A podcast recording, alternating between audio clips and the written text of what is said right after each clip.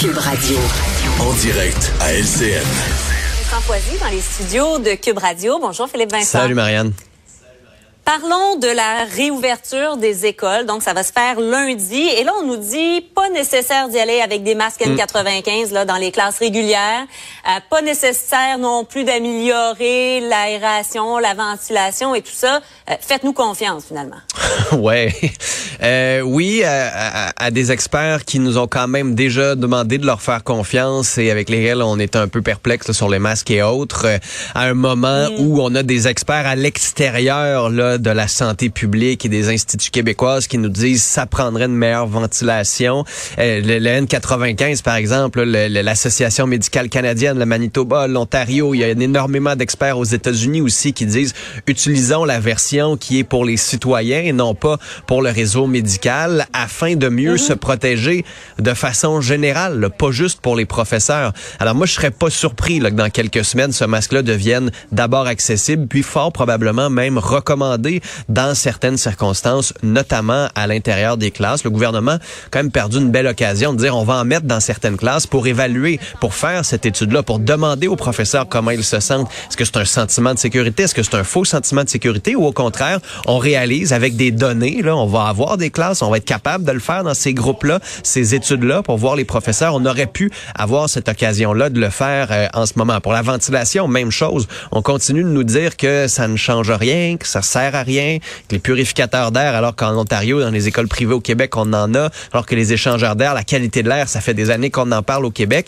Sincèrement, ça aurait pris encore une fois les experts qui viennent expliquer clairement pourquoi, pourquoi on ne le recommande pas, quelles sont les raisons qui sont à, euh, euh, qui sont utilisées, quelle est la, la, la, mm-hmm. les études scientifiques sur lesquelles on se base pour être en mesure de voir si oui ou non ça fonctionne. Parce que quand on entend les experts qui ne sont pas au gouvernement nous dire la ventilation est l'une des clés pour améliorer et s'assurer que la transmission par aérosol, par micro-gouttelettes, qu'on soit capable de, de, lutter contre ça, ben, ça fonctionne et ça aide l'aération. On l'a vu dans certaines études. Donc, sincèrement, encore une fois, on peut être perplexe, on peut se poser des questions, surtout qu'on fait juste nous dire, non, non, inquiétez-vous pas, c'est correct. Inquiétez-vous pas, c'est correct.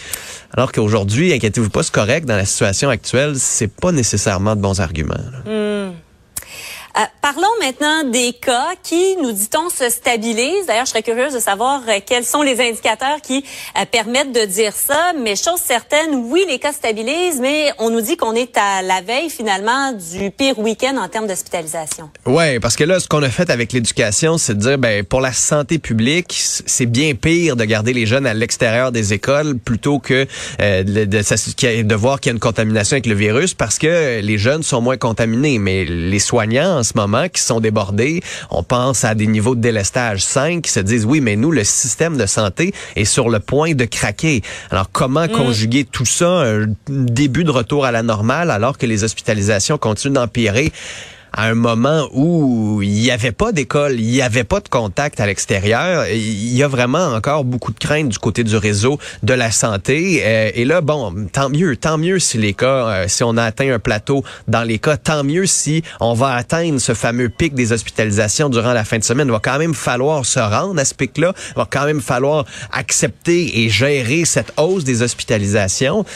Mais après, il va falloir aussi qu'on nous explique sur quoi on se base, comme tu le disais, parce qu'on ne teste plus la population en général. Donc, on est en mesure quand même de voir avec certains... pas l'eau non plus. Ben, on teste pas l'eau non on plus. Teste plus l'eau. Ben, c'est ça. Donc, on est en mesure de se dire, bon, avec ceux qui sont testés, on peut faire peut-être certaines corrélations, mais ils sont dans des milieux un peu particuliers. Il y a quand même des bonnes nouvelles. Toute positivité. Ouais, c'est ça. Mais tu sais, ça dépend encore qui va se faire tester, pourquoi, comment. Est-ce que c'est, on revient à des tests aléatoires on revient à des tests symptomatiques? Tu sais, quand on regarde aussi les puis on nous dit que la moitié le sont pas parce qu'ils ont développé des symptômes de la COVID, mais parce qu'ils sont asymptomatiques. On se dit, ben, si à peu près la moitié des gens qui sont blessés ont la COVID ou qu'il y a une grande partie des gens blessés qui ont la COVID, est-ce qu'on peut faire une corrélation avec la société en général? puis question. Ben, c'est tous ces chiffres-là où on se dit, ben, euh, peut-être que ça vaudrait la peine d'avoir des experts de l'INSPQ ou autres qui viennent nous parler de leurs chiffres, qui viennent répondre aux questions, qui prennent le temps de le faire pour qu'après ça, les journalistes soient en mesure de dire, bon,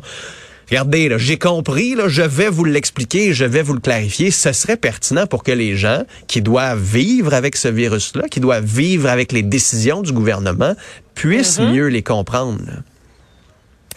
Parlons du passeport vaccinal, donc dans les grandes surfaces. Ça inclut d'ailleurs les quincailleries, hein, qui étaient pourtant un service euh, essentiel. Et il y a une nanane, finalement, fin du couvre-feu. On dit le pire est passé, donc on peut euh, lever ce couvre-feu. Ouais, mais encore une fois, le pire est passé, peut-être, mais est-ce qu'on le sait vraiment? Est-ce que en deux semaines, est-ce que le couvre-feu a vraiment été utile? Tant mieux, tant mieux qu'on enlève le couvre-feu, qui était une mesure assez particulière. Faut pas qu'on s'habitue à ce genre de mesures draconiennes-là, de dire aux citoyens, vous n'avez pas le droit de sortir de 10 heures à 5 heures du matin.